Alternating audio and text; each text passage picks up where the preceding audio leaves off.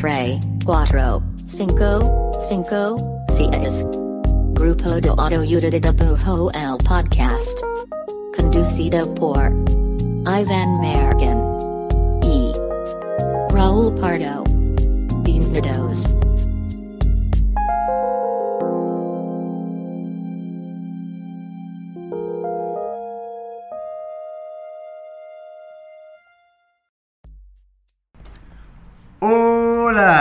Este es el podcast del grupo de autoayuda de dibujo. Mi nombre es Iván Mallorquín y me encuentro aquí al lado de, bueno, primero que nada, de, de, eh, este, el enamor de Zapopan, Raúl Pardo. ¿Namor es el, de la- el del Marvel?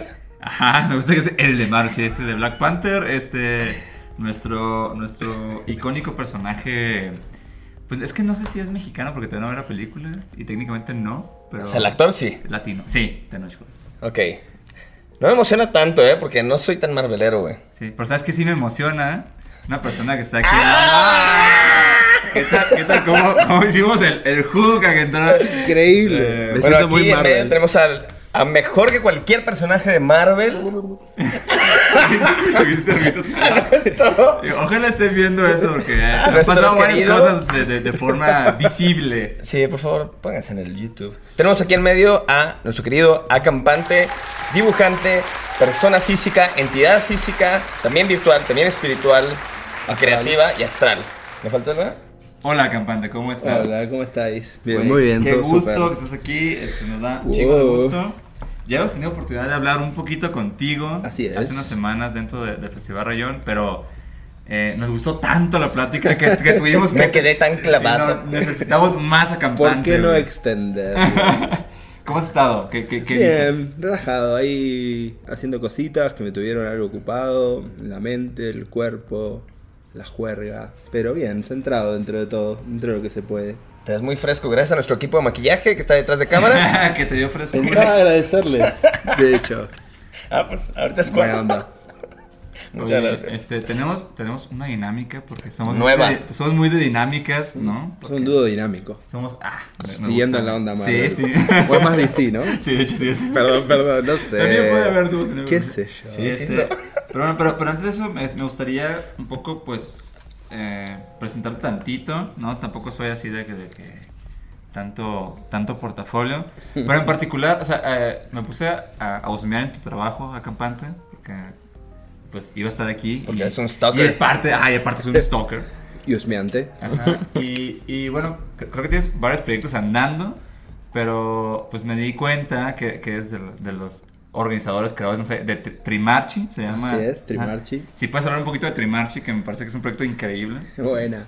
Y es un punto de encuentro que armamos cuando teníamos 18 y 19 años con un amigo. Estábamos estudiando eh, diseño y el programa de estudios era malísimo.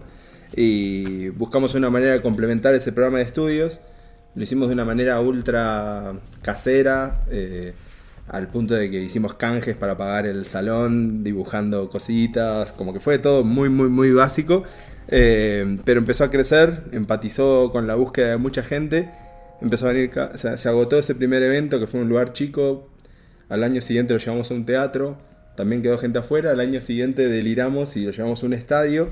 Nos fundimos. E- Eso sí está muy Suena o sea, muy loco, o sea, así cuando, arrancó pensaron, vamos a hacer como un congreso de diseño, o, o sea, ¿cuál fue el planteamiento para algo como? Eh, un encuentro donde podamos conversar sobre qué estamos estudiando y por qué, básicamente. Y después vimos que el diseño gráfico propiamente estaba muy orien- orientado a los engranajes productivos del sistema, pero que el uso de la comunicación visual tenía un potencial enorme más allá de eso y queríamos como abrir un espacio de debate, como tratar de ver otras alternativas para comunicar con imágenes más allá de, las comerciales tradicionales.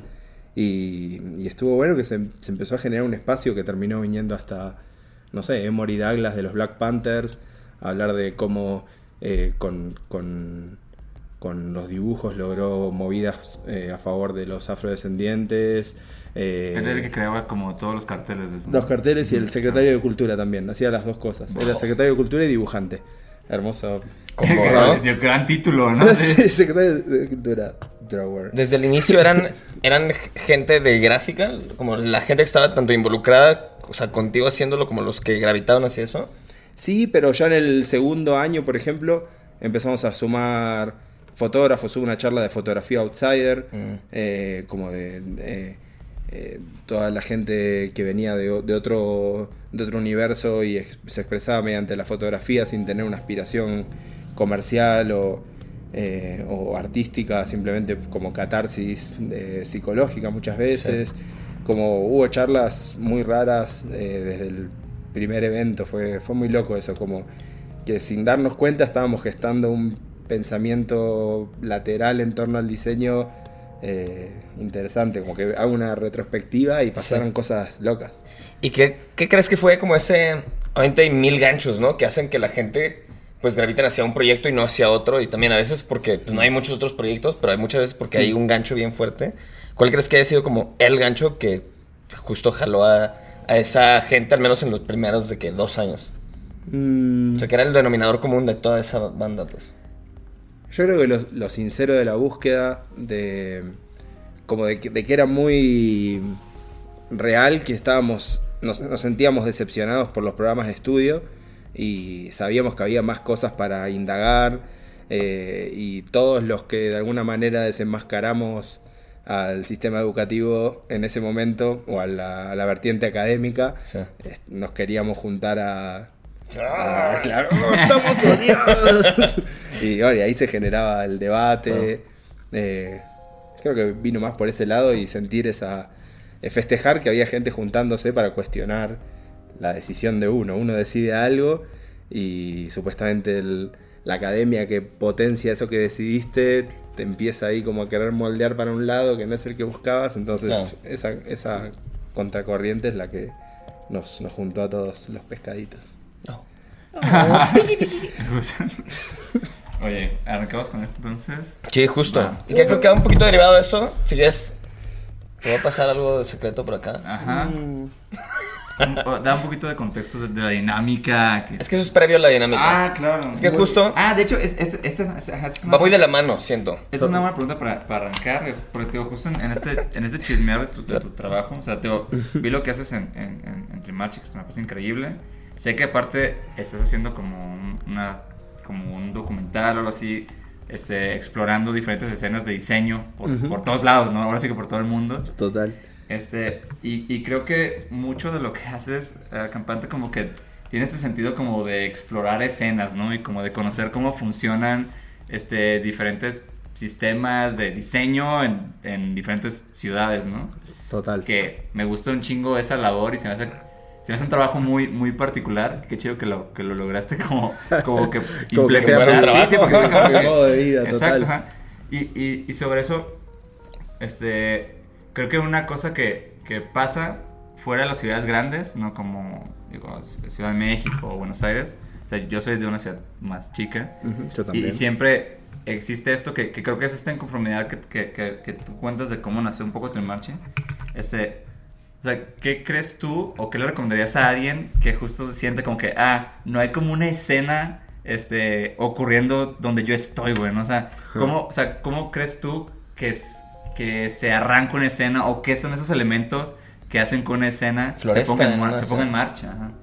Bueno, hay algo ahí que tiene que ver con la, la necesidad de una escena que hace más reales a las escenas también, ¿no? Como que a veces esa sensación de, de inexistencia de una escena es el escenario perfecto para empezar, empezar a interactuar con esas otras personas decepcionadas y desde esa... O sea, desde el vacío. si Claro, total, vacío. desde ese vacío generás y, y hay, hay una, una realidad de, de entramado. Como cuando empezás a entramar quiénes son quienes están un poco desahuciados y por qué y cómo de alguna manera podés empatizar y complementar la búsqueda o la falencia de, de uno o de otros, empiezan a armar estos entramados sociales que son los que empiezan a componer una escena y a, y a funcionar como organismo, como, no sé, si estuviésemos compuestos de pulmones, todos pulmones, seríamos una cosa que respira, respira, respira. Y respirarísima, Respiramos bien ¿no? cabrón. Respiramos respiramos muy cabrón. increíble. Sí, pero, pero claro, o sea, es, es, es- es justo lo, lo, lo increíble de las escenas, ¿no? Que que l- poco a poco como que van agarrando roles que se nutren entre sí, ¿no? Y, y- Exacto. y se ayudan a crecer como todos, ¿no? Lo viví ahora, eh, hace poquito pasé por Querétaro, por ejemplo, y veía que había un montón de... Me dio ganas de respirar de repente. Me encanta hablar de pulmones. Pulmones. es mi pedo.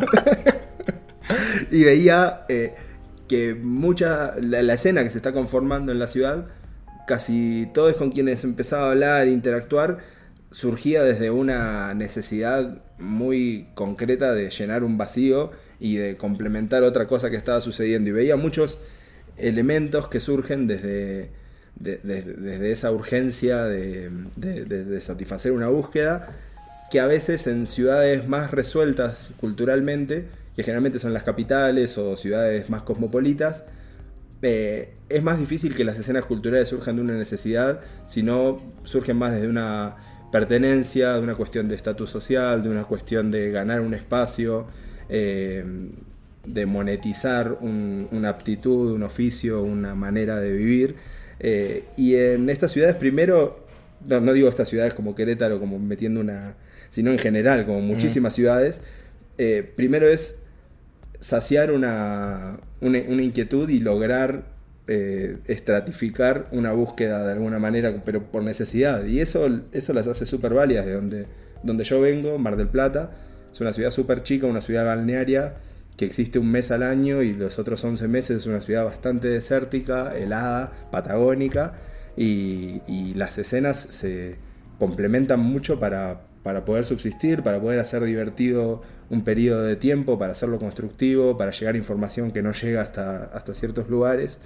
Eh, y, y esa es creo que la, la función esencial de, de las escenas, componerse como órganos y poder complementarse para, para pasar eh, el tiempo y progresar y evolucionar en, en las búsquedas.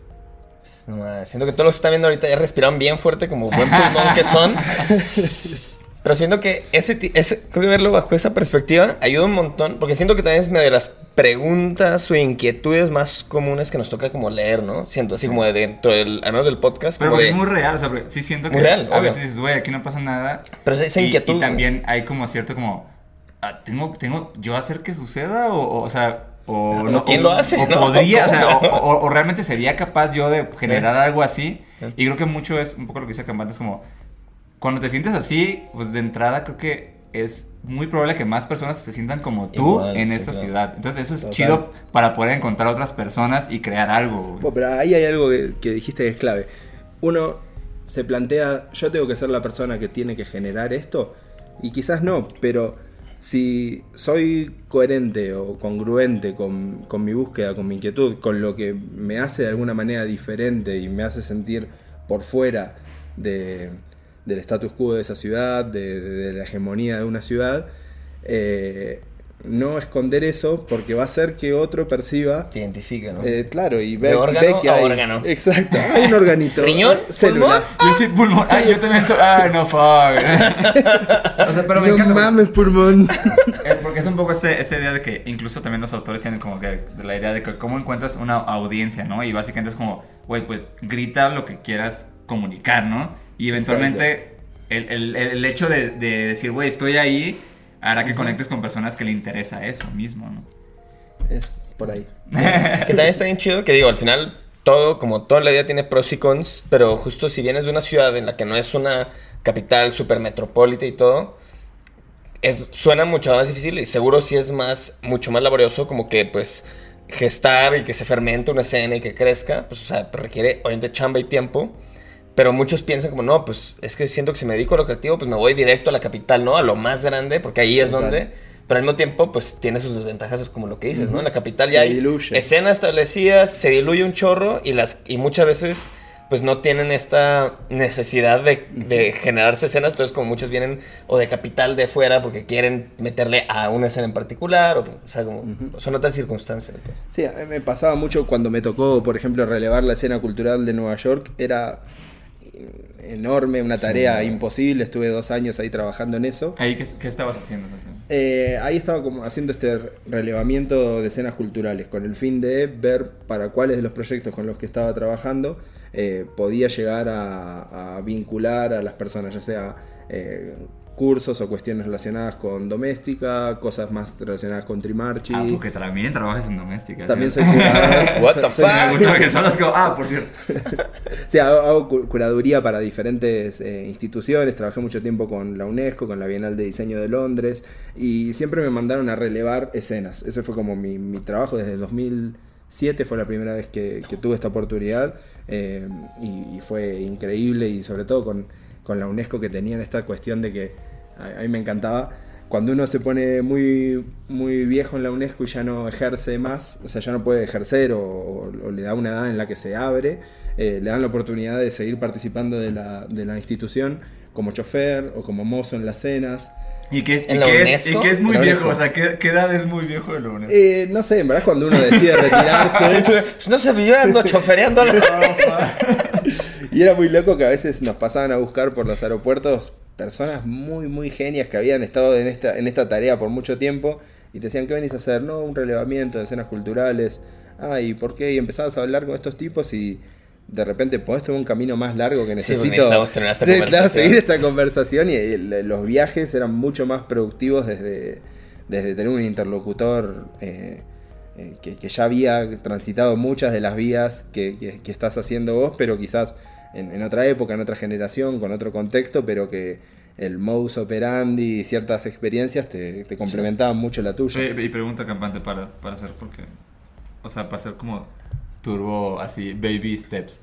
Este, ¿En qué consi- consiste hacer un relevamiento cultural? Eh, y depende, depende del fin de cada, de, de cada proyecto. Acá en, en esto que estamos haciendo con la UNESCO era un, un- un ciclo de identidades que era identificar eh, cuáles eran las falencias o problemas que había a nivel cultural y ver cómo se podían complementar, qué, tipo de situaciones podía llegar a, ver que, afecte positivamente el desarrollo de, una escena sin, intervenir de manera muy, invasiva, pero sí detectar cuáles eran las necesidades para ver de, algún tipo de, de acción que se podía hacer.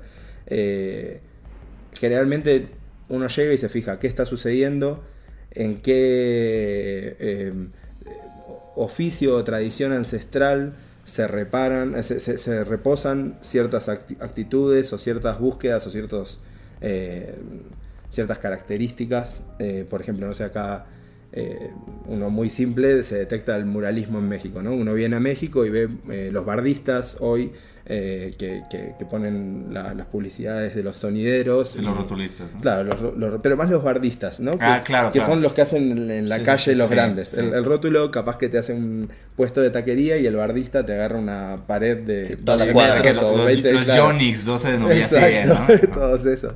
Y, y bueno, y uno ve una, un- un- una cualidad magistral de manejar la dimensión y la proyección en el espacio. Eh, y decís, ¿esto dónde reside? Ah, en la tradición del muralismo. Ya lleva eh, cientos de años en, o no sé, ahora se cumplen 100 años de un mural de, de Diego Rivera, por poner, por ejemplo.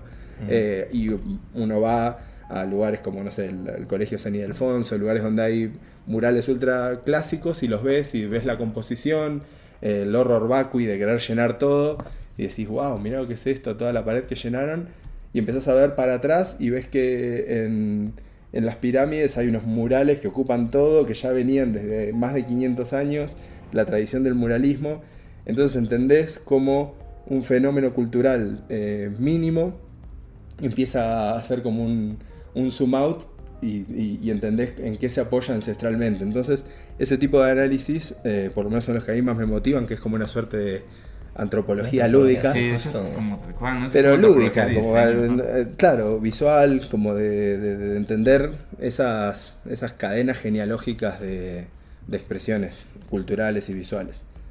Eso es más o menos el plan. ¡Tarán! Bueno, y eso es un poco lo, lo que estás haciendo con, con la pieza documental que estás creando últimamente. Sí, es, es un un poco plan antropología. ¿no? Total, sí, sí, es, es eso. Es, es entender, en este caso, en, este, en esta pieza documental, eh, vamos visitando ciudades cosmopolitas del mundo y tratamos de ver qué es lo que hace a esas ciudades particulares o identitaria, identitarias a pesar del avance de la globalización y la gentrificación? ¿Cuáles son los detalles de cultura visual que mantienen una ciudad eh, personal o, o propia eh, a pesar de, de este avanzar eh, de, de la bola, de la mole? ¿Y, y cuál crees que es el, el común denominador en estas ciudades grandes que tienen como una carisma y una identidad muy fuerte de Ujú. diseño? O sea, ¿qué crees que es lo que hizo que, que su escena de diseño floreciera tan cabrón? Mm, no sé ahí cómo es. Eh, no, no hice la tarea. Eh, yo creo que se apoya mucho. las escenas de diseño también. Eh, un- uno entiende el diseño como esta, esta amalgama también de, de- de- de mercados y de industrias. El diseño contemporáneo, ¿no? El Sí, diseño claro. como de esas escenas que prosperan en las ciudades. No sé, uno identifica Milán, Tokio, eh, París, Ciudad de México, eh, Nueva York. Las, las detecta por ciertos. eh, a- ciertos carteles gigantes que salen a la luz dentro del diseño, ya sean productos, identidades, objetos. Pero esa- esas cuestiones son muchos de, este- de estos intercambios de mercado. Son ciudades muy activas, cosmopolitas, que están comercializando muchas cosas y, eso es el escenario que, que permite que eh, se salga a la luz como una, una escena de diseño. Pero generalmente esas escenas de diseño aportan a un código global, a una, a una suerte de, de- de intercambio comercial muy, muy establecido a nivel, a nivel eh, megaciudades. Pero lo que nos interesa con el documental es ir a ver qué pasa en, en- en- en los cimientos de eso, qué, qué- qué es lo que, lo que fue eh, pavimentando para que esas cuestiones va- eh, puedan ir sucediendo. No sé, Claro. en Austria, que fue el último capítulo que grabamos en Viena, eh, notábamos de que hay un desarrollo enorme de la ornamentación, del Art Deco, el origen del Art Nouveau, como muchas cuestiones inspiradas en, en la, en la naturaleza y en, la ornamentación extrema. Eh, mucho trabajo del vidrio, mucho oficio eh, de, de- de- de- de moldear el vidrio, el metal.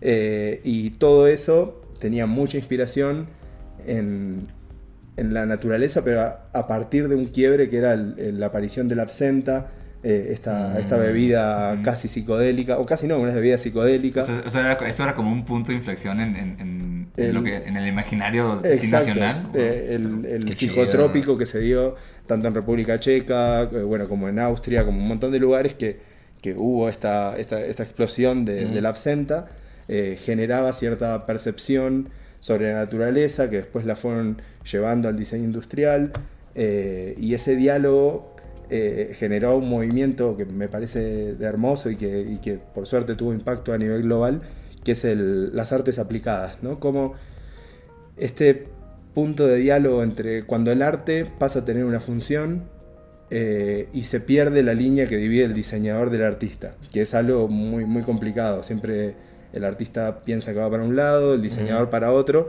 Y en Austria, eh, la escuela de artes aplicadas fomentaba de que, por ejemplo, no sé, había artistas como Klimt o como Kokushka que tenían eh, sus, sus pósters para promover eh, cosas, bebidas o mm, lugares. Cosas comerciales. Cosas comerciales, pero no encontraba la, la barrera ni la diferencia. El arte tenía una función y, y el- y la función encontraba eh, en, en el arte un- una vía de, de expresarse. Entonces, esa, esa universidad de artes aplicadas, ese movimiento que se generó en su momento, eh, hizo que el- la formación o la expresión visual eh, de, de los, de los elementos funcionales austríacos tengan un- una búsqueda de la belleza, que no es algo tan habitual. Los- si nos fijamos, esto es bello, estos micrófonos son bellos, Gracias. eh, son hermosos, de hecho.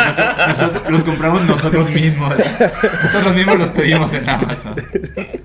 pero, pero quizás no está esa búsqueda de la belleza, sí, una búsqueda de la función plenamente, eh, pero ahí esa es, esa es la cuestión austríaca, de, de que le hubiesen hecho unos detallecitos, eh, y, y son como expresiones que se van dando en cada lugar que después, Que lo van a Eh. pelar a uno pedo más humano y universal, ¿no? Y pff, total, pegan.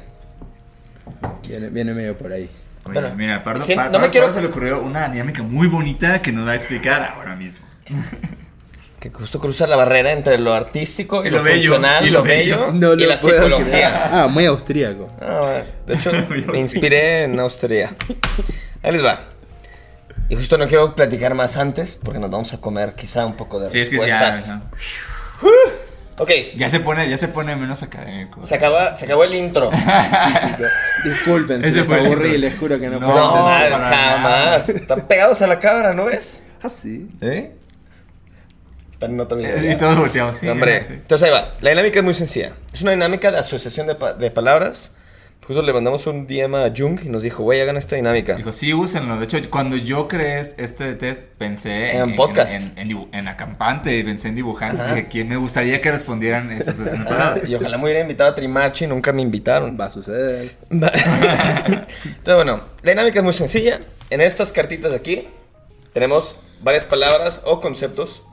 Y el cotorreo es, es muy express, es sin respuestas correctas e incorrectas. Te vamos a decir una palabra, además. Vamos a irnos una y una. Te vamos a decir una palabra y tú nos vas a Todo decir lo primero que pienses cuando decimos esa palabra o concepto. Puedes desarrollar Oh. tanto como quieras, tampoco, tampoco como, como quieras. quieras. Todo está bien. O nada, como todo quieras. es bello y funcional. Sí, como, la escuela austriaca de diseño aplicado. Muy bien. Entonces, empezamos. ¿Va, empiezo yo? Ah, es, favor. una, es una bonita palabra. Por favor. para- Quiero saber qué opina Campante. o ¿Qué, ¿Qué te viene a la mente cuando te digo dibujo? ¿Dibujo? El dibujo. Ah, empezamos por. Ah, se La te- mejor. Se te Fuerte, prendieron los fuerte. ojos. Oh, dibujitos. Nada de fechas. Aquí no hay fechas ni, ni matemáticas. Sí, no, no, no. Bueno, el dibujo. eh, me parece un medio de expresión que tuvo el problema de haber sido nuevamente, gracias a la academia, eh, catalogado como arte. Y ahí hubo un problemita porque todos cuando nacemos o vamos creciendo vamos buscando un medio de, mm, expresarnos, pero todavía no nos enseñaron a hablar, todavía no nos enseñaron a escribir y lo primero que nos salen es garabatear, vamos dibujando y de a poco empieza a surgir, gracias a la academia y la categorización del arte del dibujo, que alguien puede dibujar mal o bien, empiezan a condicionarte, empiezan a decirte que la gente se expresa mediante palabras, que no se va a entender eso, que, que aprendas a escribir, eh, que aprendas a hablar, y no se fomenta como medio de expresión, y es algo para mí que es muy complicado porque imaginen si nos potenciasen ese primer impulso eh, al, al punto de, de que con dibujos podamos hacernos entender, como Sí, muy como- bien no, hacían sí, todas sí, las sí, civilizaciones. El dibujo es lenguaje en Es cierto lenguaje. Exacto, y, y nadie te cuestiona si vos cuando hablas te comes las heces o como que,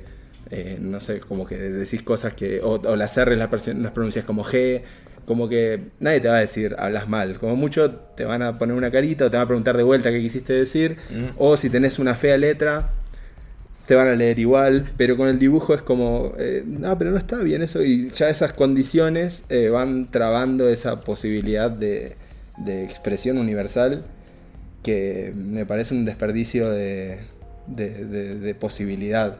¿Te parece triste? Me parece muy triste que la gente no siga dibujando de chiquititos y que entre en esta cuestión de que si dibujas es porque entraste a estudiar ilustración o porque querés tener tu, tu- no sé, sos, sos dibujante y no deberíamos de ser, no somos hablantes ni somos escritores por escribir o por, por Sí, expresar por tener, tener una letra bonita o Ah. fea no quiere decir que seas un Sí, sí. escritor. No, eres Exacto. orador porque te escuché hablar. Exacto, afortunadamente, hablador. afortunadamente, pero también es, o sea, como cuando lo ves así, ahorita que hay mucho, eh, como en terapia de arte y así, que es como hay un chorro de clases de dibujo, bueno, no, no clases, porque no son clases, más bien como terapia de dibujo, Sesión.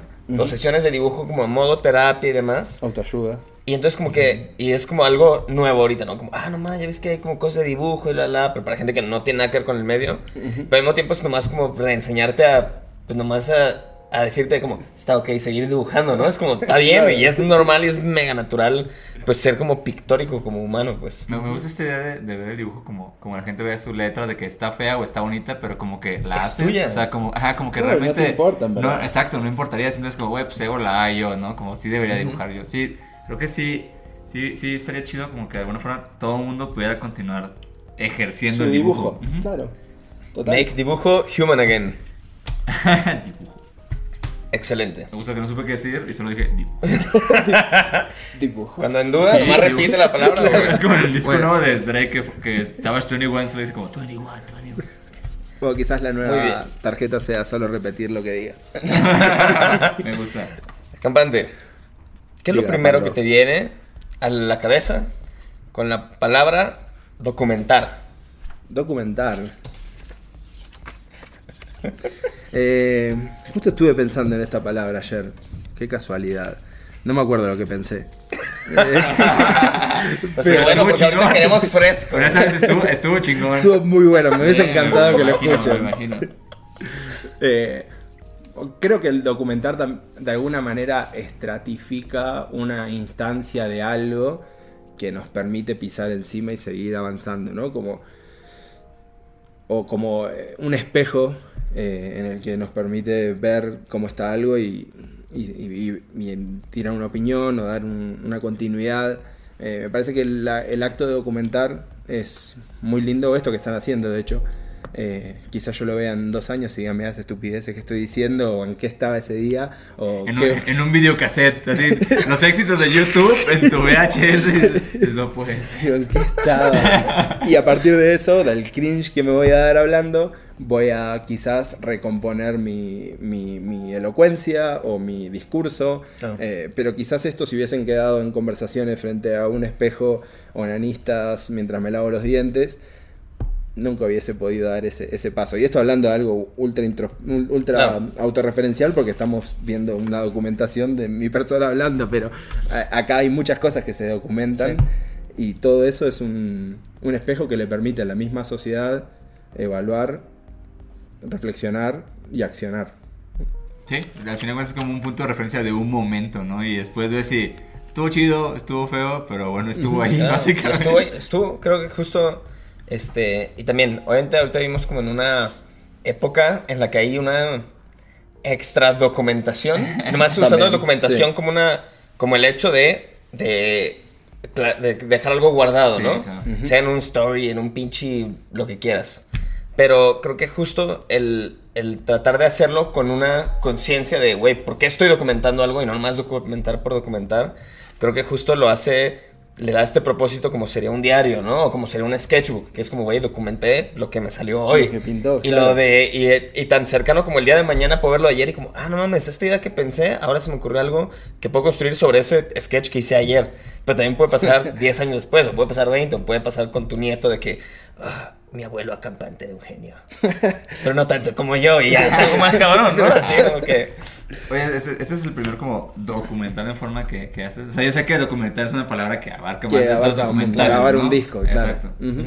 Eh, hice muchas entrevistas y documenté conversaciones con, con gente que, que, que admiro, cosas así. Hice, hice varios en formato en- entrevista, pero documental, documental así es la, la primera vez. Eh, sí, ¿Y, te, y te está gustando? me encanta, Sí, sí, me encanta, me encanta. Es como cuando editas eh, un, un disco o, o- o imprimís un fanzine. Eh, son cosas que si no las haces, no podés estratificar el escalón. Y es, es- es muy importante para mí eso de... eh, Imagínate las bandas, ambos tenemos bandas, ¿no? Todos acá. Y... El perdón. Bueno, pero tocan, tocan y... Es una gran banda. Es un excelente banda. Y quizás por subestimarse, uno no se da el pie a grabar. Pero si todas las bandas en las cuales admiramos su trayectoria eh, no se hubiesen eh, animado al registro, a la documentación, no podríamos ir siguiéndole esa búsqueda y viendo esas evoluciones. Eh, y lo mismo pasa con los dibujantes cuando empieza con un fanzine y alguien ve tu fanzine y te ofrece editar algo más grande y se edita eso y alguien ve tu libro y te ofrece hacer una, una muestra y, Claro. y toda esa escala natural de las cosas son por animarse a registrar y a documentar, me parece clave. Sí. El otro estaba leyendo como todas las.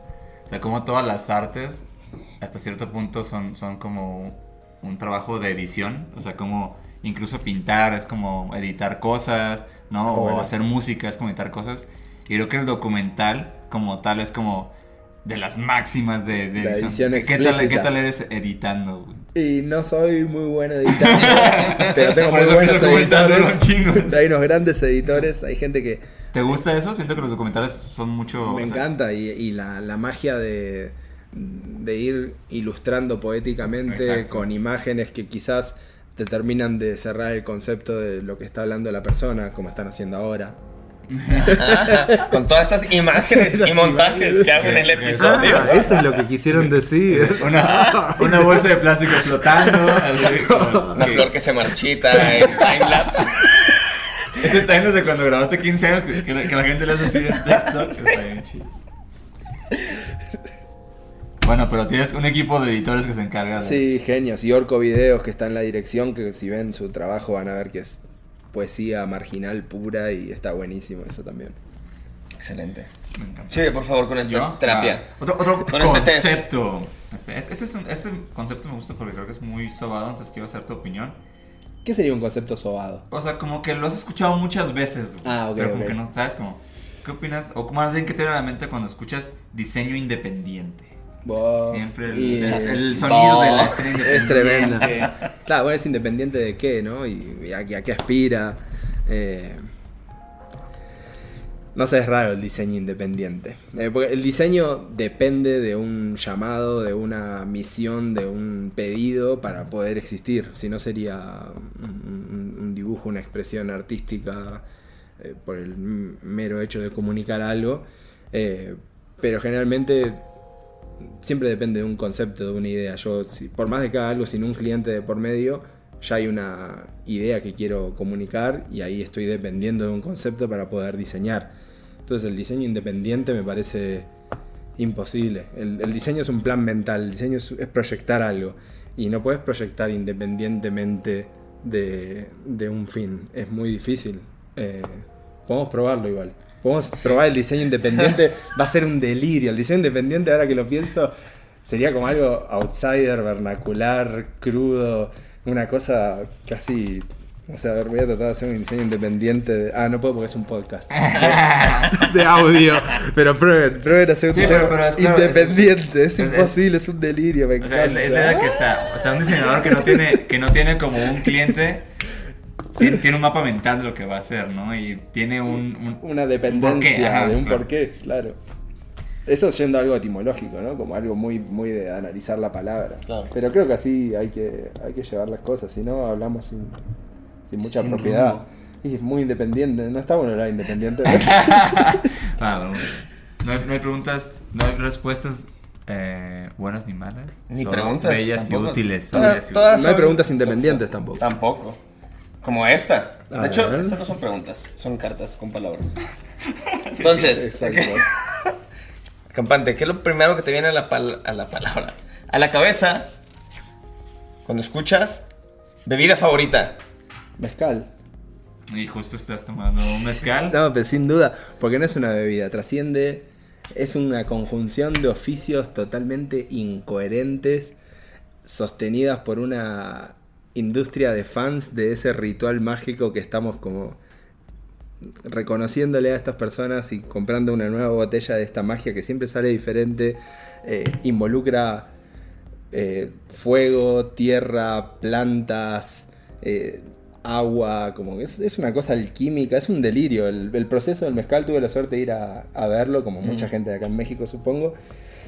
Y Es medio mágico, es ¿no? un delirio, o sea, imagínate quién se lo dijo, y si cortamos esa planta y si la enterramos y si le ponemos piedras y si le prendemos fuego y el burro camina media hora. ¿Cuánto tiempo? Chingo de días abajo en la tierra. ¿No se apaga el fuego? No sé. Yo, cre- yo creo que va a funcionar. Me Oye, vale, Campante, y la- tomémoslo. Y la verdad la pregunta es, ya que llevas tanto tiempo en México, ¿ya quieres tener una marca de mezcal? ¿Es algo que vas a hacer? No, prefiero que lo hagan los maestros mezcaleros y, Ah, y- y es una pregunta con truco, casi dedicarme a tomarla. dedicarme a tomarlo. Sí quiero ser un, un- un tomador de mezcal o este, profesional, acampante. ¿Qué es lo primero que viene a tu mente cuando escuchas? Este, le pusiste bucket hat. Porque vemos que usas, que usas mucho ese sombrerito. Uso mucho, uso mucho sombrerito. Que pensé que le ibas a traer hoy. La pregunta era sencilla, pero te lo voy a montar. A montar. No, no lo traje porque no hay sol. No, no lo traje porque no sé, no sé. A ¿Qué es veces no lo que traigo. piensas con esa palabra? Eh, y pienso en hip hop. ¿Sí? ¿Eres, Sí. eres muy fan de hip hop? No soy tan fan de... No, sí, me gusta. Me, me- me gusta, me gusta. A mí me gusta, pero lo primero que pienso. claro, lo que pienso. Me gusta mucho Cypress Hill. Y siempre los vi con sus buckets. Y cuando me los pongo, como que siento ahí que ya estoy en un mood pacheco sin haber fumado. Sí, sí, sí. Digo, caché- sí, hay, como esas, ¿no? hay como esas prendas que, que sí te dan cierta actitud, Te ¿no? cargan una actitud Claro, sí. total. Y después si lo refuerzo, perfecto. Pero eh, ya el, gorrito y también me, gusta lo que genera en, la visión, cómo focaliza. A veces mi, mi abuelo, cuando empezó a tener canas, le dije medio preocupado. Eh, se está poniendo el pelo blanco. Y dice, no, eh, estoy empezando a desarrollar antenas. Dice, es un gran momento porque estoy empezando a desarrollar antenas. Y le digo que el pelo blanco es antenas, claro, es, es metálico porque empieza a, empieza a recibir información que antes no tenía. Mi abuelo está loco y es muy bueno, es un, un- nada, es un maestro, es un gran, gran maestro. Sigue vivo, tiene 97 años y no deja de bajar data todo el tiempo. Ta, ta, ta, ta.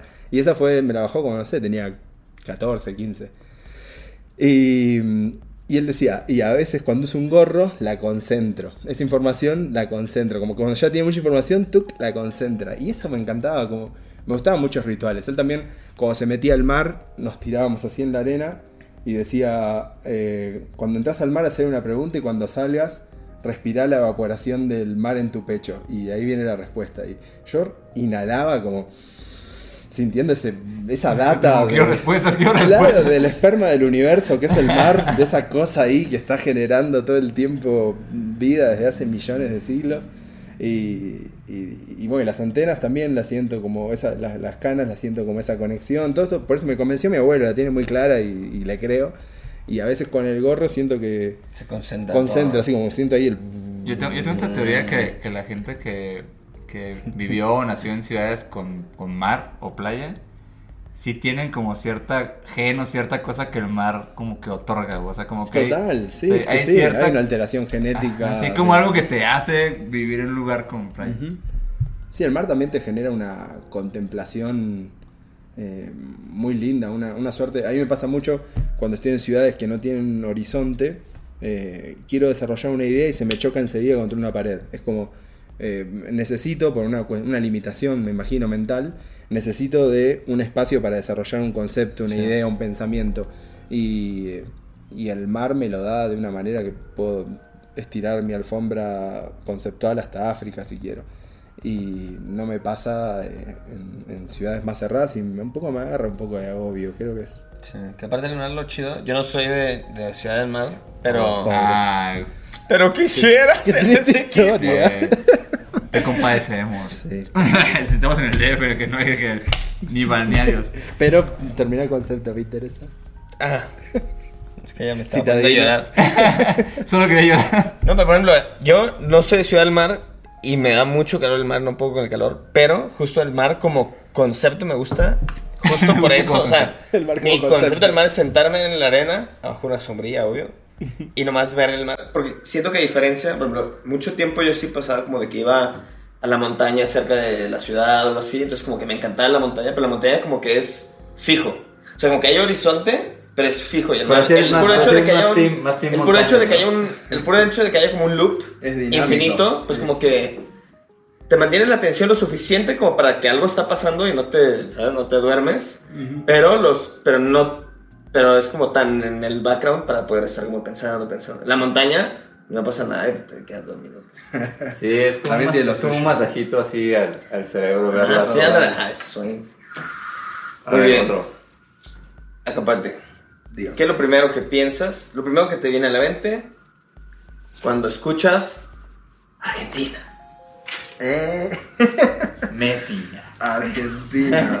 eh, alfajorcitos. Eh, no, ¿Es lo no primero que piensas? Por favor. Sí, es lo primero que Está pensé. bien. Listo, es ser honesto en esta terapia, ¿eh? Es válido. ¿Sí? Va. Otro. Me gustó porque fue como muy puntual. Este. ¿Qué es lo que piensas cuando escuchas la palabra, el concepto? Sketchbooks. ¿Cuál es tu Oh. relación con los sketchbooks? Que vemos que traes aquí uno muy bonito. Hola. Eh, los tengo como una memoria externa análoga. En vez de un pendrive, un USB eh, donde uno tiene ahí mucha data, acá voy almacenando todo el tiempo cosas, todo el tiempo, todo, todo, todo, todo el tiempo data que, que voy incorporando de- de- del contexto. Y creo, por ejemplo, eh, que- creo que es un- una herramienta básica. Tengo mucho que hablar de Sketchbook, podemos estar un ratito, no sé por dónde empezar, la verdad. Eh, tengo muchos, los voy eh, acomodando ¿Pero cronológicamente. te vas acabando uno completo o tienes que.? Sí, me los termino completos. Eh, tengo ahora, son 636. ¡A su madre! Es varios. y los voy acomodando cronológicamente y a veces veo que en qué está un eh, septiembre de 2003, septiembre de 2010, septiembre de 2017 y a veces veo patrones, encuentro cosas o estoy medio bloqueado y recurro a digo, ¿cómo me siento? Medio así. Ah, es como me sentía en el 2008 cuando estaba en... y tengo la respuesta ahí una reflexión de ese momento. Como que es un diálogo con el inconsciente muy muy respetuoso, como que siento que el sketchbook me permite una desnudez y una catarsis eh, muy poco evaluada y además me permite, por ejemplo, cuando vea este, este dibujito de nuevo, que es ultra ridículo, me voy a reír porque va a ser el diseño independiente. Es como eso que hablábamos del diseño independiente, traté de hacer un dibujo independiente de, de lo que estaba, de, de- de un fin, tipo, tiré Oye, te- y, garabatos. te, y te pasa mucho cuando, cuando ves dibujos viejos y que no te acuerdas cuando los hiciste. Eso, eso, eso personalmente me gusta un chingo. Cuando dices, Total. oye, ¿cuándo hice este ¿Qué dibujo? hice? Pero sí me acuerdo qué siento. Como, como cuando veo un dibujo puedo recordar una, una emoción, una sensación, un- algo que me hizo tomar esa nota. Eh, quizás no cuando lo hice ni qué hice, pero sí me, emite algo como que me dispara eh, un, trigger como estas tarjetitas de, de- de- de un espacio-tiempo o una emoción espacio-tiempo que me parece clave. No me lo genera nada, una foto no me lo genera. Yo saco una foto de esta situación, por ejemplo, y quizás repare en esa obra que está ahí, ese no sé qué es, si es un, un bus, no, leo, no veo muy bien Un camioncito. un camioncito y quizás cuando vea esa foto me quedo pensando en el camioncito. Pero si yo dibujase ahora algo de este lugar, quizás dibujaría esa, esa planta y la, la expresión de esa planta y vería que hay algo que empatizo de esa planta por algo, entonces dibujaría algo que, que- que- que estoy viendo ahí, que me, me llama la atención por alguna razón, y cuando vea este dibujo voy a acordarme de esta habitación pero más que nada de la sensación que me transmitió esa planta, que deberías de regarla. Uh, ¿Y qué quieres? Juzgando. Pobrecita, mi amor. Aquí va a aparecer una foto de la planta casi muriéndose de pardo. Este, no, No, pero, igual están hermosas todas. ¿eh? Justo esa, empaticé en algo ahí que tenía una, una pero eso, eso que dices, o sea, la otra vez escuchando, creo que lo escuché en un audiolibro, esto de que dice como, güey, realmente no, no, no he visto algo hasta que no lo dibujé. O sea, como que, Total. como que lo- Sí, vives sí. diferentes las cosas Sí. cuando te paras a dibujarlas, ¿no? Ujú. Como que justo te acuerdas de hasta lo que estabas sintiendo en ese momento. Exacto. Y en- entendés el- la mecánica de las cosas, ¿no? Este, eh, volvemos al ejemplo del micrófono. Si yo lo empezás a dibujar, que ya lo estoy dibujando con la mente rápido, cuando llegue a este punto, a esta, esta, esta cosita que está acá, no voy a entender muy bien, o sea, quizás dibujándolo entienda su función, viéndolo no entiendo su función, y dibujándolo quizás entienda que acá hay un rotor o algo, como hasta que no lo dibujás no entras en la, en la profundidad de las cosas que estás viendo. Cuando uno ve, el cerebro rápido intenta contentar la información con las cosas que más le ayudan a eh, establecer un concepto de realidad veloz, como para hacerte sentir seguro y resuelto de que entiendo dónde estoy, las cosas que están, cuáles son las fuentes de luz, listo, lámparas. Pero si yo me pusiese a dibujar, vería el diseño exquisito que tienen las lámparas seleccionadas en este espacio y ve- vería un montón de cosas que tienen una, una coherencia estética, una, una búsqueda, eh, una, una familia conceptual morfológica que quizás observando solo diría, bueno, el lugar está iluminado, eh, estoy bien, no está todo... Y dibujando entras en detalles de observación que, bueno, que es lo que decías, ¿no? Que te permiten ser consciente de, de cosas que de otra manera no. ¿Y qué es lo que más te gusta dibujar? Eh, naturalmente dibujo siempre perros. No sé, Oh. siempre, estoy- siempre que dibujo, dibujo perros. Eso me sale natural. Así como sin estar viendo nada. Claro, Ajá. sí. eh, sa- salen perros, pero me gusta, me gusta dibujar detalles de las cosas que veo. O, sí, bueno, acá hay un perro. Estos son perros, no sé si es un Tienes perro, otro perro. Otro perro, ¿Tienes perro? otro perro. Tengo dos perros. Un saludo. mucho, un saludo para Boris, un saludo para Bosanova. Boris y Bosanova. Siento que lo que decías de, de que cuando dibujas, o sea, cuando revisitas un dibujo y no necesariamente te acuerdas del contexto y de lo, como de lo literal, del, como de la info, de como si ves una foto y que viene como la geoubicación, la hora, lo, así como todo eso. Aunque no te acuerdes de un dibujo, pero te acuerdas de, lo, de la parte emocional, creo que es justo la gran aportación de- del dibujo, que es como esta conexión mucho más visceral y como mucho más inconsciente, que es como, estás documentando algo, pero 100% con la salsa de tu condición emocional, de tu condi- condición espiritual o de tu condición mental, o sea, como que siempre viene empapado de eso. Y justo, afortunadamente, que no somos de que máquinas de CNC que dibujan perfecto, ¿no? Y como que siempre vienen empapadas de un sesgo, pues bien, bien personal y como de, de ese momento, pues. ¿Tuviste tu etapa campante de, de querer dibujar bien chingón? O sea, como de querer de que académicamente dibujar muy, muy, muy cabrón. ¿O, o fue algo que nunca tuviste? Siempre, todo lo que hago yo lo considero hiperrealismo. Me gusta. Pero eso hasta donde llego. Ese imperialismo, Pero- hasta ahí llegué yo. Perdón, voy a saber muy desagradable. Qué chido. Si estoy rapeando, digo, para mí es rap. Hasta llegan mis habilidades de rap. Flow. Pues es, como, es como un imperialismo, pero este es el nivel al que llegamos. Claro, exacto. ¿Tú otro? O... Ah, sí, pues cómo no. Ah, sí, porque tenemos más y más y más y más. Capaz, ¿qué es lo primero que te viene a la mente cuando piensas en la palabra diseño? Diseño. Dicen que es el plan mental, ¿no? El- también el diseño como la planificación de algo, pero no sé, es una palabra que me viene aburriendo. Me gusta que tenga esta carita. Ah, pues, ¿Eh? justo porque no Oficialmente, ahora todas las O en diseño deberían tener una carita feliz. Sí, Claro, porque no aburran. Debe ser una carita feliz con, con un serruchito. Con un medio nirvanero, medio drogadito. ¿Estudiaste diseño gráfico como tal? Yo estudié diseño gráfico. Sí, diseño gráfico es lo que estudié. ¿Es lo que querías estudiar o fue lo más cercano? Fue por eliminación. Porque yo también estudié diseño gráfico y sí, fue lo más cercano a lo A dibujar. Ajá, Ok. o ilustración o algo así, así. Sí, total. Y cuando era chico, eh, tallaba gomas de borrar. eh, todos tenían sus gomas de borrar y yo les tallaba como un logo. No sé, el chico que hacía anteojos, el que tenía anteojos le hacía un anteojito. Eh, al que más escribía le hacía un lapicito y me gustaba como. O sea, las gomas de, demás. en las gomas, después le pintaban con fibra y tenían Es su como un sello. logo, sí. Se hacía sus sellitos. Y tenía muchos sellos que a cada uno, cuando eh, pegaba buena onda con alguien, le hacía un sellito de goma y era como su, su, su Mm. marquita. Y creo que ese fue mi primer llamado al diseño gráfico. Y después mi abuela, que esto estuvo hermoso, seguimos hablando de, de esta gran, de este gran legado de, de- de los viejitos locos que los amo, eh, que también está ahí tirando data todo el tiempo.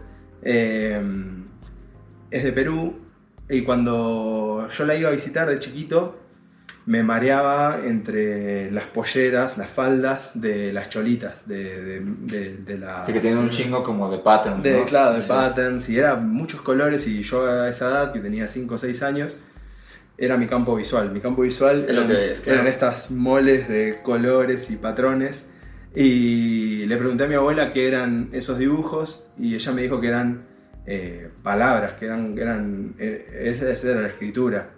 Y ver la escritura como símbolos, eh, desde ese momento como que ella empezó como a, a- o me empecé a, introducir en, en estos códigos precolombinos eh, visuales y creo que ahí vino un poquito las ganas de estudiar diseño, pero no estaba eso, como que también veía que las partituras eran un sistema visual en el cual con símbolos y una organización gráfica, una suerte de infografía, uno podía leer música o la organización de las letras para poder transmitir un pensamiento o un concepto mediante grafismos.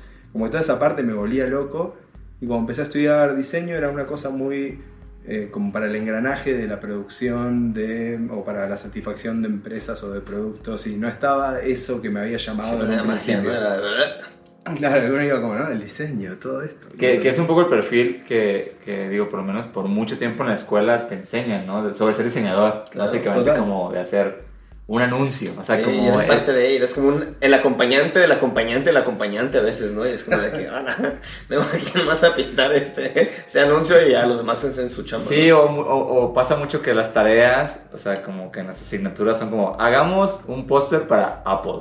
Y como, ok. Claro, o Como el que- nuevo logo de. Ajá, y se vuelve mucho esa aspiración de, de- de como que eso es como hacer diseño, ¿no? Sí. Como hacer un póster para una marca. Y ahí surge Trimarchi con toda esta inquietud de otras vías que puede encontrar el campo visual para expresar conceptos que no sean satisfacer las necesidades. Oye, conoció Trimarchi, este, tu escuela se enteró, o sea, ¿qué, qué te dijo sobre esa iniciativa? eh, al principio nos arrancaban los pósters. No mames, ¿qué clase, La directora de de- maestro? Acabemos con los diseñadores. ¿Qué es esta insurgencia? Trimarchi se llama Trimarchi por una profesora que teníamos que se llamaba Teresita de Marchi, que siempre pedía que le llamemos Teresita en vez de Tere o Teresa, entonces le empezamos a decir Telemarchi en chiste. Ella un día se ofendió y dijo, ¿se pueden dejar de decirme Trimarchi? Y fue bautismal ese momento. Como que- Guau. Y a partir de ahí, eh, Trimarchi pasó a ser una palabra que a los profesores les molestaba, lo tomaban como una burla. eh, así que siempre hubo, con la, con la Sí, sí, institución, hubo un espíritu medio, ah, ok, claro. ok. Era una broma de niños de 18 años, pero bueno, eh, se lo tomaron mal. Y no, no era un lugar, la institución no era un lugar que nos acogiese en ese momento. Qué, qué chido. Yo pensé que Trimarchi era como que, oh, ¿qué tendrá detrás ese nombre? Oye, a es una Teresita mucho más simple de lo que más parecía. a ver, un concepto más de mi lado, lo tuyo. Va. Venga.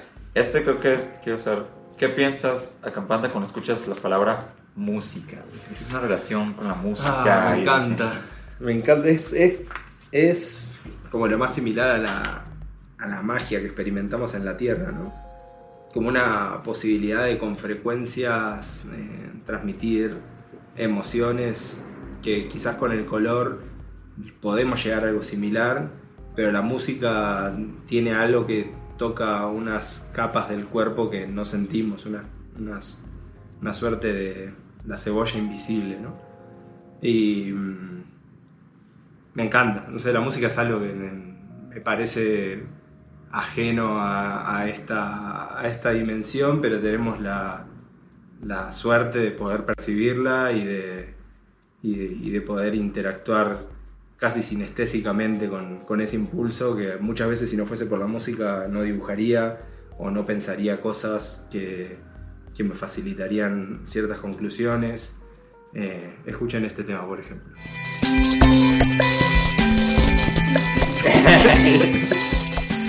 Es- es- esa es la música que puso el Pardo. Oye, en Trimarchi sé que hay mucha música, güey. O sea, como de que es como conciertos casi, ¿no? Bueno, de hecho son conciertos. Este, eh, el, parte de la curaduría, este, ¿te fijas que tenga algo que ver con lo visual de alguna Muchísimo, forma? Sí. Eh, cada día se empieza un arco narrativo. Hay, un mega arco narrativo que son los tres días del evento y hay como pequeños arcos que son las experiencias de, de cada día. Entonces pensamos, ¿cuál es la banda que abre mientras la gente hace la fila? Mientras vos estás haciendo una fila, generalmente es una experiencia horrible hacer una fila, incómoda, eh, de, de una presión social, de tener que estar interactuando por mucho tiempo con gente que quizás no conoces, como que la fila suele ser un momento bastante traumático de un evento.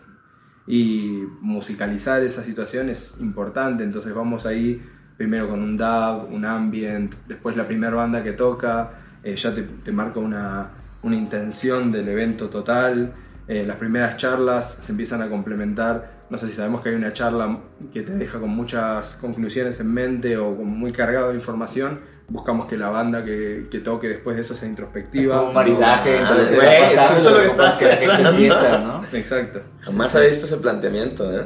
Es- es- está bueno por- porque después lo, cuando lo experimentás hay una satisfacción general que no se explica nunca, nunca decís, "Ah, vamos a escuchar a tal banda porque esto, como- Sí, sería sí. como contar un chiste.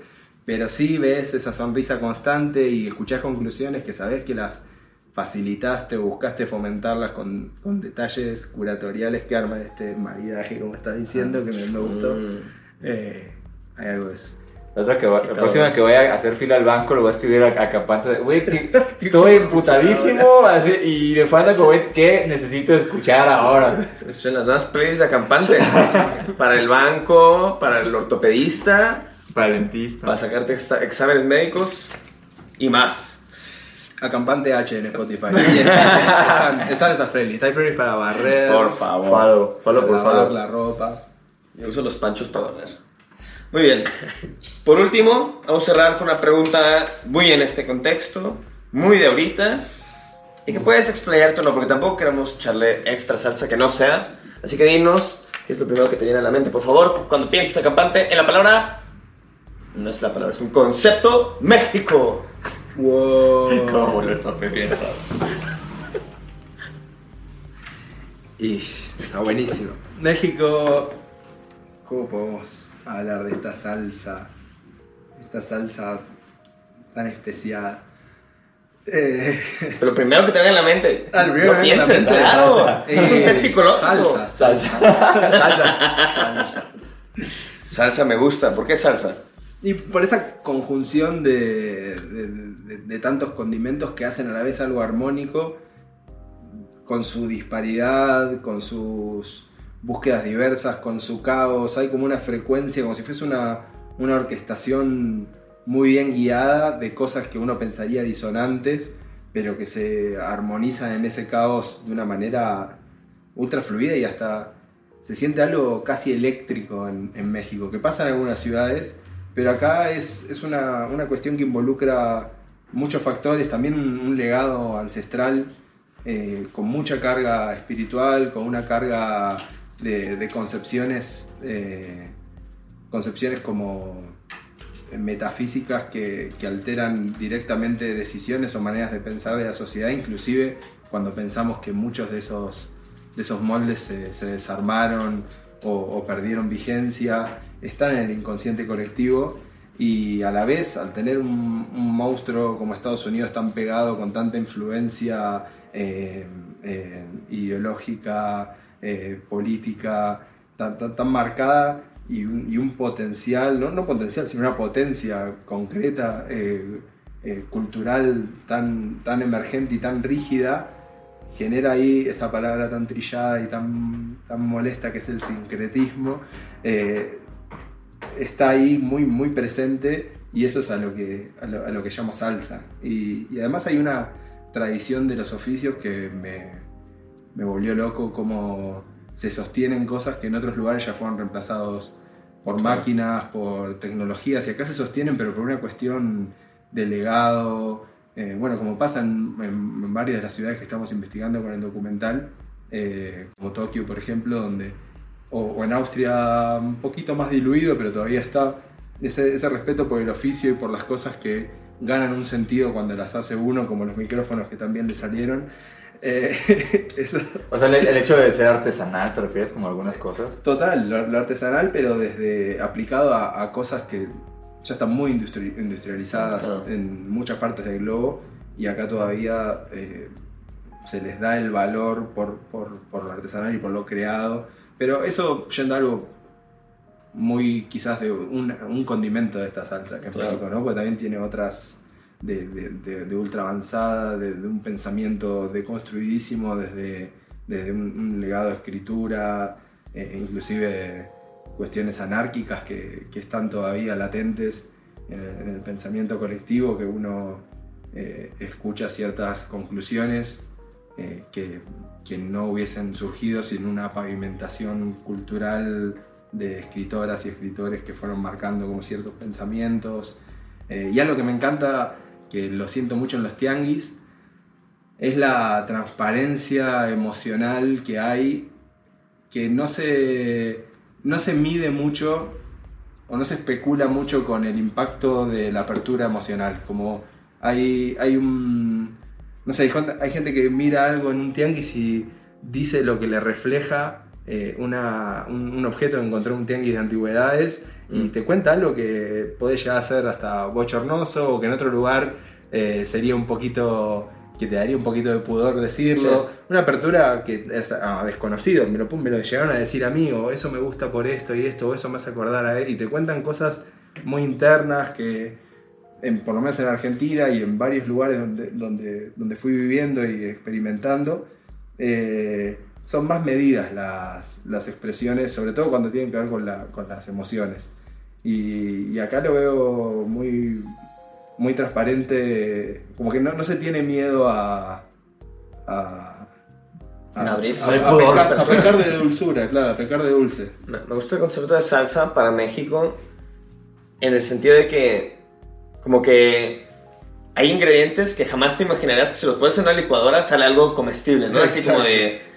Tanto, por ejemplo, vi que en tu estadía aquí es- tienes como un ojo muy afilado a, a cosas como, como estas cosas de la cotidianidad que siento que para Mallorca y para mí es como de que, ah, qué chistoso, pero hay veces que quizá ni lo notaríamos. Ajá. Y es como, no sé, el equivalente al rótulo de un Goku haciendo tacos al pastor, ¿no? Que son, "Ah, cabrón, ¿cómo mezclaron esto y esto? Un manga y comida callejera y salió esta onda, ¿no? Y como que siento que en México se da mucho esta combinación. Hacemos tantas salsas tan literal como conceptualmente que hay mil combinaciones que jamás Total. te esperarías que funcionaran o que existirían siquiera, pues. El otro día hablábamos con Smith y también lo hablamos con Taquito Jocoque del valeverguismo, como el valeverguismo como, como estilo de vida a la hora de diseñar, como que muchas veces hay una pieza que como, como esta, el, el Goku quiere un Goku eh, haciendo tacos y no se lo va a cuestionar al rotulista. Le vale vergas, él va a responder a lo que, a lo que pidió el Y cliente. quiero aparecer la descripción de- del significado de valeverguismo. Valeverguismo. De la RAE. de la RAE. Eh, y, y e- ellos también en su, en su obra, sobre todo Taquito, Taquito le, le vale verga muchas cosas y se, se focaliza en llegar hasta el punto que se entiende lo que quiere comunicar. Si ya su diseño, su dibujo, su, su pieza se entiende lo que quiso decir, no le importa si, si está bien coloreada, si termina en proporción, si se le quedaban cortas las patas porque se le acababa el papel. Pero hay un espíritu, vale. hay, como un espíritu muy honesto y como muy, sí, muy transparente en eso, ¿no? Por, por ejemplo, la, la obra de Taquito. Un saludo a Taquito Poco, que muy fans. Este, pero sí, o sea, sí, creo, creo- creo que sí, sí transmite esa idea de, bueno, voy a hacer y ya. O sea, como, ¿sabes? Como sin, sin cuestionarlo. Como la gente del tianguis que cuenta lo que está sintiendo. Oye, Me y- encanta. Y, de- y de- y- eres, un, eres un hombre de, salsa roja o salsa verde. Muy importante. Pre- pregunta impor- las preguntas Pero importantes al final. Sí, depende. Rápido. Tengo mis días salsa roja, pero tengo mis días. Ok. Salsa brava. Bueno, con tacos, salsa roja. Con tacos, salsa verde. Eh, o sea, realmente puedes, o sea, puede andar por todos lados bien salsa importa. verde para los tacos también. Este, a ver, bueno, vamos a, a- a cerrar el episodio, pero antes te, te quería preguntar un- una, una cosa campante. Este, con tu vasta sabiduría en, en tener eventos como Trimachi y así. Si pudieras darle un consejo a alguien que, que quiere hacer algo así, o sea, como un congreso de diseño, un evento de diseño, lo que sea, y sobre todo que, que pueda ser como tan, tan longevo como este match, porque creo que es muy común que existan eventos así, pero que duren muy poco, ¿no? O sea, creo que, creo, que es, creo que realmente es muy raro los este, encuentros de diseño o ese tipo que, que lleven tanto tiempo existiendo, ¿no? Es rarísimo, según Sí, yo. es raro, no, no conozco muchos congresos de diseño ¿cuál? lleven dos décadas. ¿Cuál sería tu consejo para alguien que quisiera iniciar algo así y que pudiera durar tanto tiempo? Y a cualquier nivel, no tienen que ir a estadios necesariamente. Claro. Sí, y es importante que llene un estadio. Y. No sé, creo que, que- Hay un problema a veces que uno se fija en el cliente o el, el usuario promedio, uno piensa en que, bueno, voy a hacer un evento, a quién está apuntado, cuál es mi público. Y todo eso me parece que es un poco innecesario. Uno tiene que, ahora sobre todo, ahora está más naturalizado. Quizás en ese momento era más difícil eh, pensar un evento que satisfaga la inquietud personal y pensar que va a haber alguien que va a alinearse o, em- o empatizar con, con esa búsqueda que suena tan personal, como que uno tiene una, una inquietud y a veces eh, se... Y esto pasa también en el dibujo, pasa en un montón de expresiones. eh, uno piensa que esa inquietud no, no satisface a más que a uno. Y, y lo leí el otro día justo en un, en un posteo que habían hecho eh, que no me acuerdo muy bien por qué lado decía, ah, que venía por el lado del dibujo, que si ya a uno le comunica algo, no se tiene que preocu- preocupar tanto por, por cómo, cómo impacta en quien los está viendo, ¿no? Eh, algo así era que tenía que ver con los likes. Tienes que ser algo. tu primer filtro, pues. antes Exacto. hacer algo. Y en el, en el evento, eso, eso ahí en, en la autoayuda de dibujo. Eh, que- Como lo escuchó aquí. este posteo que ven aquí. y, y bueno, y ahí con, con el evento pasa lo mismo, con, con los eventos en general. eh, tiene que satisfacer la, la inquietud de uno, por más críptica, eh, personal, introspectiva, eh, propia que uno la sienta. Como que creo que si, si uno se considera eh, a, uno mismo como, como el, quien, quien está experimentando esa búsqueda y armar eso, van a aparecer quizás los primeros años no, no, haya algo tan... no hayan personas que se, se lleguen a enterar de que hay alguien que está haciendo, de que hay un grupo de personas que están en una búsqueda tan específica, pero de a poco eso va a ir, va a ir generando algo. Si uno, si uno busca hacer un evento replicando algo que ya está funcionando, queriendo hacer algo que, que le gustó, no sé, vas a un evento y decís esto lo tengo que hacer en mi ciudad, difícilmente vaya a funcionar porque se perciben las copias, como pasa también en el dibujo, en la escritura, Claro. en la música. Eh, el- un evento no deja de ser una expresión cultural eh, y, y esas cosas se perciben. Entonces está bueno ser congruente y sincero con, con lo que estás haciendo en todo, ya sea un evento, un dibujo, una frase o una tonada. Está cabrón, porque creo que justo el, a diferencia de una expresión artística como muy individual, como sería un dibujo, que queda muy claro para ti como si fue genuino o no, así como de que, chal, lo copié de otro lado, o, o esto no tiene nada que ver conmigo, no es congruente con mis ideas, o sí, es muy fácil tener ese el autofiltro, ¿no? Pero un evento pareciera algo tan no personal, Colectivo. que algo tan colectivo, algo tan que trae otra intención, otro propósito que, que es difícil. Creo que no es tan común pensar si eres si tu evento es genuino, ¿no? Es como viene de una genuinidad. No sé, es un evento, nomás quiero que haya gente y Es, vender es- boletos, es- ¿no? O es- sea, es como fácil que- caer en, en el, en el target, ¿no? Como Ajá, pensar, exacto. ¿quién, quién va, ¿A quién le va a gustar esto, no? Sí. Fuera de No ti, lo había pues, tripeado, ¿no? sí, pero sí. Una forma muy introspectiva de ver hacer eventos. Muy bien. Pues, acampante, Ahí gracias por participar en nuestro test psicológico Wow. patrocinado por Jung Gracias, Studios. Carl. Es bueno de Carl. por buen Carlitos. Este, ahora vamos a pasar a cerrar con nuestra querida sección de Link de Amigas. ¿Qué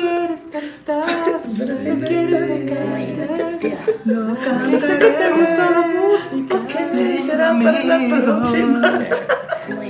Bien, gra- gracias. Acapante. Bueno, y en esta sección, pues básicamente, y solo este, damos las arrobas de usuarios de proyectos, artistas, eh, eventos o cosas que nos gusten y que creemos que estaría chido que más personas conozcan Y la que se, Que se propague.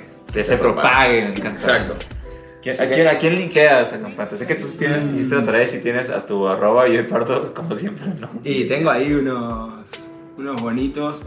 Eh, hay alguien que me encanta cómo escribe y cómo dibuja, que se llama Pitucardi, que también hace muy linda música. Tiene creo, sí. ¿De muy linda Argentina? Es de Argentina. Y bueno, Pitucardi es muy lindo para seguir. Eh, son tres argentinos, ¿está bien? Argentines. Sí, Eh, claro. También sigue Pepita Sandwich, gran, Ah, gran sí. amiga. Y la gran que gran hacemos- nombre, pues, me encanta. Hermoso nombre. Sí, sí, con su trabajo es, es muy chingón, mucho cómic. Y con ella tenemos un grupo que se llama Sketchbook Telepático, donde vamos a museos eh, y nos dividimos con Dante Zavala, que también entra en la recomendación, Dante Pepita y, y con nosotros tres hacemos este, este plan del sketchbook telepático. Vamos a una sala, dibujamos cada uno algo, después nos cruzamos las salas, dibujamos, nos cruzamos las salas, entonces después vemos qué detectamos cada una de las tres salas y muchas veces coinciden cosas. No, Y lo aplicamos en- estando lejos también, ir a... Ir a O sea, pero si han sentido sincronías así de, en, en cosas que sí, hicieron. total. eh, O sea, ¿Existe la telepatía o no? Existe la telepatía, es un hecho. ¿Lo escuchó? ¿Quién lo diría? Ah, ese chiste tiene que pasar. Yo por Mal chiste. no. Tengo que Por ponerle chiste. todo más chamba para mí. Pero me encanta el nombre de, de- del Güey. proyecto, está muy cabrón. ¿Y lo han hecho, nomás lo hacen ustedes tres o lo han llevado a otro lado? Por ahora lo hacemos nosotros tres, pero estaría buenísimo ¿Puedo jugar? hacer. Sí. Vamos, hagamos Sí, un por schedule favor, telepático. Por favor, sí, al sketch Total. Me encanta. Hagamos de esto. Güey, Venga. ¿Tú crees ¿Cuánto que puede- Podemos ser amigos. Güey, suena Bueno. perrísimo. Hagámoslo uno colectivo. No, Me gusta. ya. Un telepático, otro- otro. ¿Y lo hacen solo en museos? Eh, hasta ahora sí. Qué chido. Sí, sí. En salas, las mismas salas. Eh, Sí, visitamos tal sala, tal sala, tal sala. Bueno, Lupita Sandwich, Dante Zavala, Pitu Cardi. Y después más para entrar en el mundo gráfico, pero que coquetea con el dibujo. El trabajo de Marte también me parece ultra relevante. Una diseñadora argentina. También está, está en una muy, muy Está así muy como. Marte, nada más. Marte, Marte, Marte creo que es en Instagram. Mm. Ah, acá está. Sí, oh, sí, ya sabes. Ok, a Raúl, perdón. A veces que, que, que seguía otro. No, podría, podría seguir las fotos de Pacheco, también eh, mi compañero en, en Trimarchi. Sí, todos los que quieras, obvio. él- él dibuja mucho y tenemos un colectivo de dibujo que se llama Las Ranas Burguesas, que también es, es divertido. Nos juntamos a dibujar. ¿Quién pone los nombres de estos grupos? No, van surgiendo, Las Ranas Burguesas, no sé cómo nombres. se No, hay, mucho buen naming en Sí, todo qué eso. pedo, güey. Me interesa. Raúl, perdón. Bien, pues todos los habrán encontrado aquí arriba, como es regla en este podcast. Mi, mi link de amigos de este episodio es para Escalera, que hace cómic. Justo recién conocí su trabajo el mismo día que te conocí a Campante, en la lectura de cómics del Rayón. Lloraste, ¿no? Digo, del, del, este, del dolor local. Lloré. Yo- ese día ha sido de mis días favoritos. Estuvo muy bien. Del- Esto- del mundo. Del mundo, sí, claro. Estuvo, fue así una energía muy, muy especial. Pero entonces en esta lectura de cómics, aparte que estuvo acampante, pero no lo puedo linkear porque ya lo tenemos aquí, ya es nuestro amigo. Este, también ahí conocí el trabajo de Escalera y me gustó mucho porque tiene como, pues como que es alguien que le, o sea, que le gusta contar cosas de maneras bien diferentes. Esos cómics están Tiene, tiene cómics, o sea, creo que vi como tres cómics de él y todos eran diferentes. Y es como, güey, qué perro, como que cambiar así, como, como si tuviera diferentes switch de cómo contar cosas, pero una misma persona. Me gusta mucho cuando estos personajes son como, como una bolita y no hacen como pies. Patitas. Está bien chido, sí. Entonces, un link de amigos para Escalera. Link de amigos. Me gusta su nombre también. Este, y yo voy a linkear. eh, ah, se voy a linkear al, al Jimbo.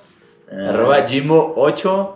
Este, uno, porque es un animador increíble. Y dos, porque en este podcast estamos en una deuda con él para siempre. Entonces, cada vez lo vamos a mencionar. Aquí su arroba, múltiples arrobas. Sigan a Jimbo, Jimbo8, que justo también en octubre, que es este mes tan, tan polémico con el October y todo el- este ejercicio de dibujo tan raro. Ah, verdad. Este Jimbo siempre se arma. Siempre se rifa, ¿no? Se arma una animación por día que me parece Una una, animación, locura. sí, es loco. un loco.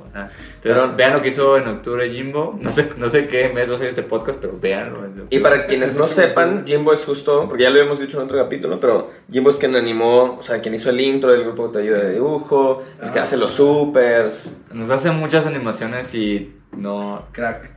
Tenemos una deuda eterna con Jimbo. Pero lo queremos mucho. Jimbo, sigan a Jimbo. Jimbo. Saludos hasta Tijuana. Y bueno, Bueno, este. cerramos. Muchísimas gracias por tenerte Gracias, aquí. gracias, cabrón.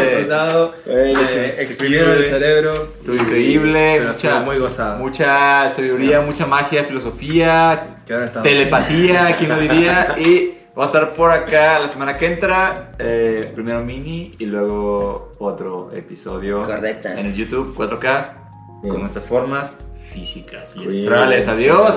Adiós. Nos vemos. Sí. Buenísimo, cabrón. Güey, siento que este ¿eh? episodio estuvo muy. Muy Estuvo bueno, güey. Las películas nos permiten conversar de todos los temas con todo el mundo. Cine Garage es el mejor podcast para escuchar y disfrutar el cine. Yo soy Eric Estrada y te invito a ser parte de Cine Garage en esta temporada de premios. Suscríbete en cualquier lugar donde escuches tus podcasts. Sonoro, las mejores historias en audio.